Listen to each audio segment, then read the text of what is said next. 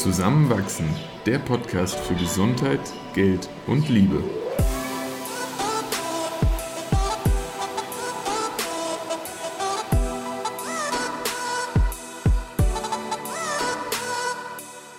Willkommen zu einer neuen Folge von Zusammenwachsen. Eva und ich waren im Urlaub und in dieser Episode reflektieren wir darüber. Unter anderem erfahrt ihr, welche Arten von Urlaub man als Paar so machen kann, ob der Preis etwas über die Urlaubsqualität aussagt und warum Zeit alleine auch im Urlaub schön sein kann. Viel Spaß beim Zuhören. Christoph und ich sind diese Woche aus unserem Sommerurlaub zurückgekommen und wir waren zwei Wochen im Baltikum unterwegs und haben gezeltet, haben eine Nacht nee, sogar drei Nächte in einem alleinstehenden Haus mitten im Wald verbracht, ohne Strom, ohne fließendes Wasser, dafür mit einem Brunnen und einem schönen Bach. Und hatten viel Zeit für Gespräche, für Verbundenheit. Und eine Sache, auf die wir gekommen sind, ist, dass wir so eine Art von Urlaub eigentlich vorher noch nie gemacht hatten.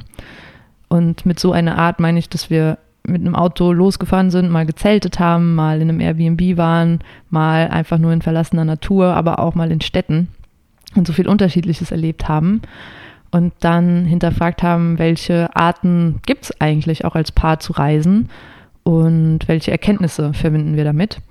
Und genau, was ist so eine Sache, Christoph, die wir zum Beispiel festgestellt haben?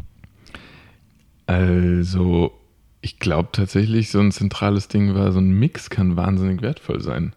Also ich habe bei jedem Ortswechsel mich auf was Neues gefreut, weil ich das Gefühl hatte, oh, wir haben jetzt hier richtig gute Zeit miteinander gehabt und jetzt kommt was Neues, so dass ich gar nicht diesen Wunsch hatte, oh, ich möchte jetzt zwei Wochen an einem Ort bleiben und nichts tun.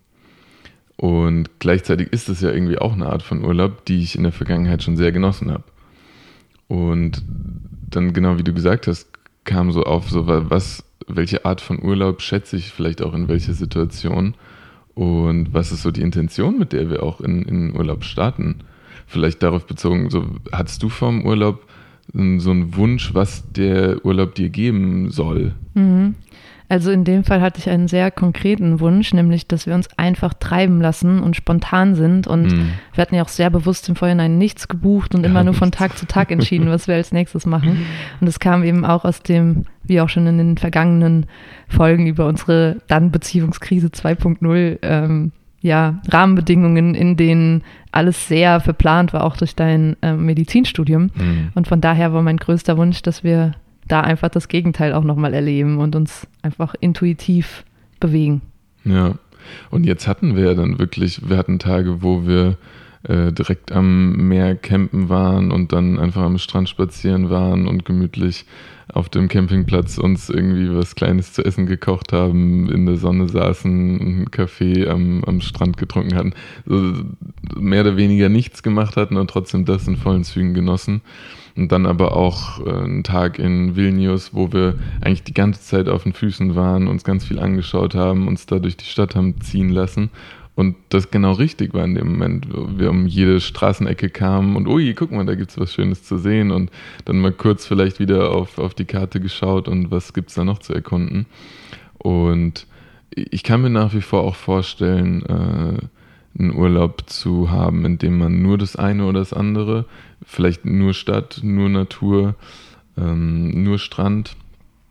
Aber ich fand jetzt den Mix, Mix sehr, sehr gut.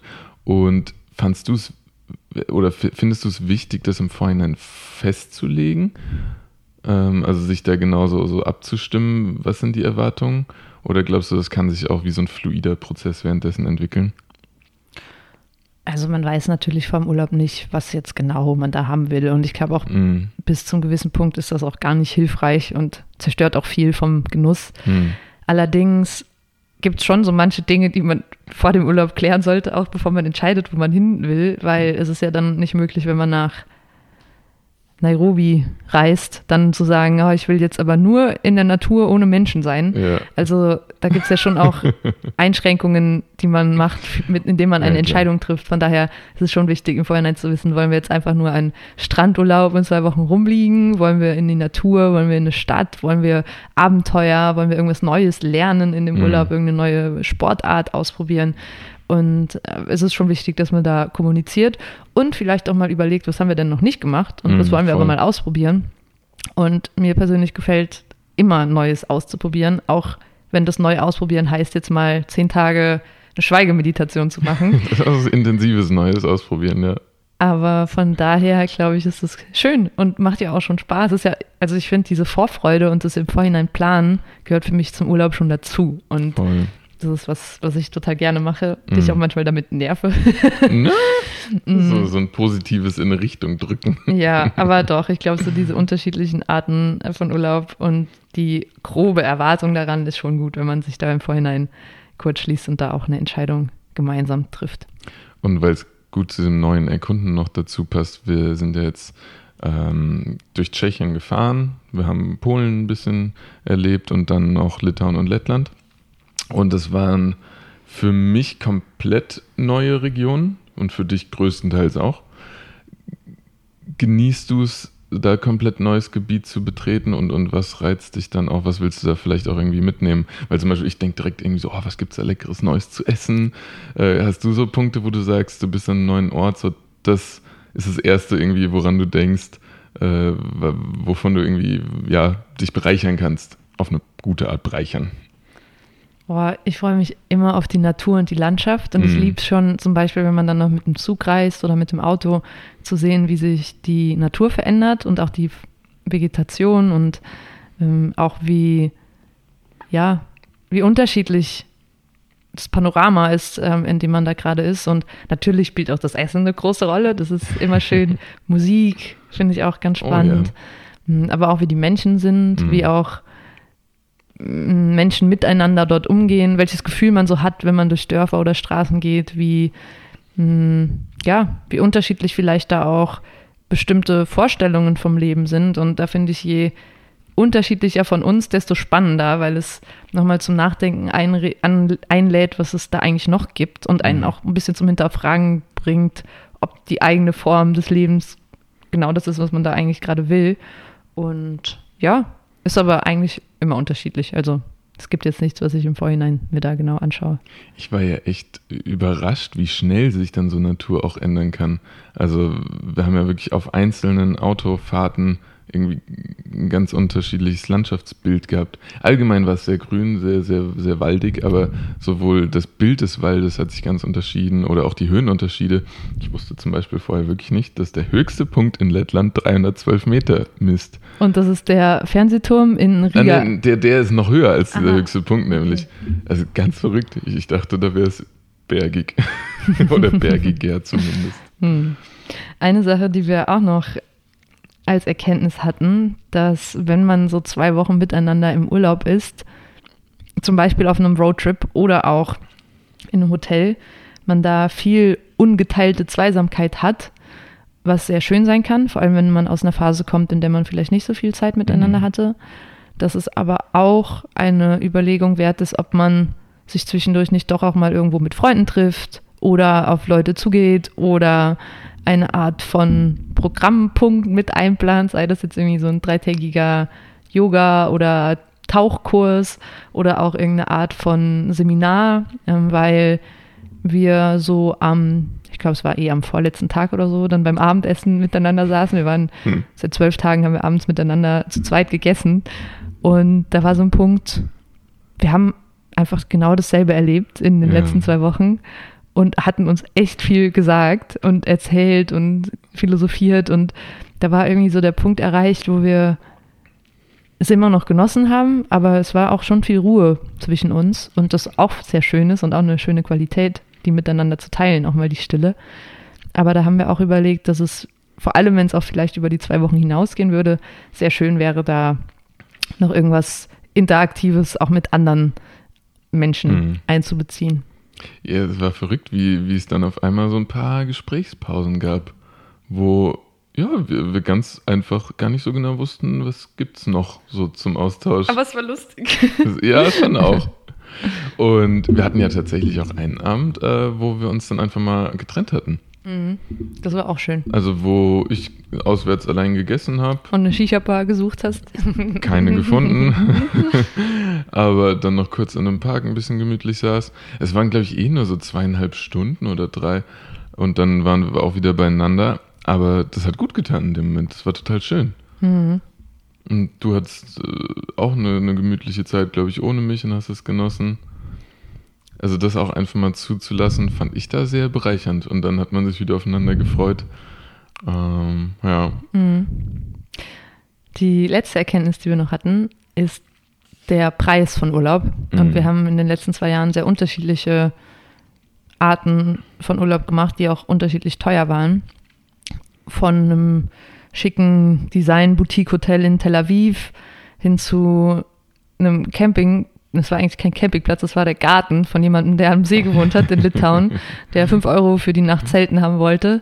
Oder auch vom Wildcampen in den Bergen, wo wir auch ohne, also klar, das Zelt und die Ausrüstung hat auch Geld gekostet, aber wo wir jetzt da vor Ort nichts, Nichts, bezahlt ja. hätten. Und man kann anhand von einem Preis nicht bemessen, wie schön ein Urlaub ist. Mhm. Und klar, wegzukommen erstmal kostet irgendwie Geld, aber zum Beispiel auch als ich in Mexiko war mit einer Freundin und wir sehr, ähm, ja, ohne viel Budget gereist sind, das waren, da waren so tolle Momente dabei und Mhm. von daher ist für mich auf jeden Fall eine Erkenntnis, dass äh, der Preis von einem Urlaub rein nichts über die Erlebnisse und die Qualität aussagt. Und mir ist jetzt auch nochmal bewusst geworden, dass der Preis ganz unterschiedliche Dinge ähm, bepreisen kann. Also zum Beispiel waren wir jetzt, hast du schon angeführt, in so einem ganz verlassenen Haus, da wirklich fernab jeglicher Zivilisation. Wir haben drei Tage kein Auto gehört, keinen Menschen gesehen ähm, und war ja wirklich so ein bisschen abgeschottet von der Außenwelt.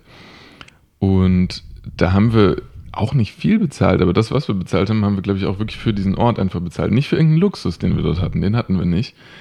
Und selten hat mir aber so eine Abgeschiedenheit und Einfachheit so viel Ruhe und Energie geschenkt. Und das, dann, das war es komplett wert. Hm.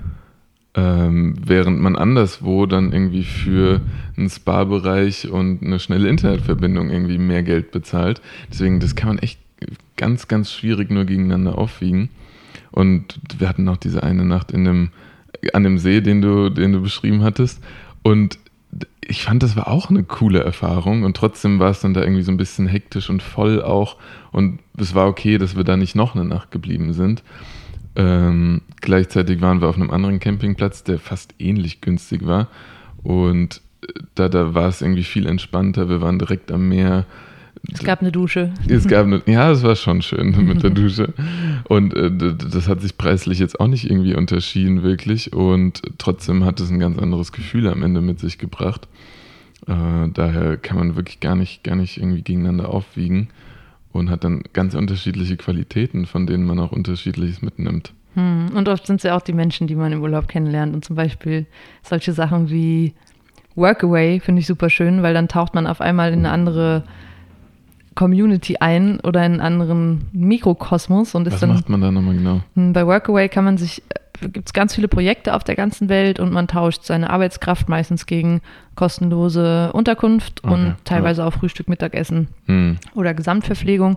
Und da kann man sowas machen wie Gärtnern, man kann in so Permaculture-Sachen Dinge mit aufbauen, man kann Social Media von einem Hostel betreuen. Also Ja. da gibt es wirklich alles Mögliche. Ich glaube auch Au-pair-Sachen und ähm, Farmwork. Aber da hat man dann einfach direkt auch Einblick in, wie ist eigentlich das Leben dort, Mhm. zumindest in der, in dem Platz, wo man ist. Und das ist halt eine Art von Urlaub und Einblick, die man nicht hat, wenn man jetzt da in einem Bettenbunker mit Hm, ganz sicher nicht. großen, hohen Gittern irgendwo abgeschieden am Strand liegt. Und ja, ja, aber auch ganz schöner Luxus, dass wir so durch die Welt reisen können. Absolut, ja. Das ist wirklich wahr. Ich bin sehr dankbar für. Hm. Und falls ihr jetzt vielleicht auch über den Sommer, aber auch aus der Vergangenheit irgendwie eindrucksvolle Erlebnisse, Erinnerungen oder auch wirklich Lehren aus dem Urlaub gezogen habt, dann schreibt uns das gerne mal auf Instagram, zusammenwachsen-podcast oder auch gerne per Mail zusammenwach.gmail.com. Wir freuen uns auf nächste Woche mit euch. Ciao. Ciao.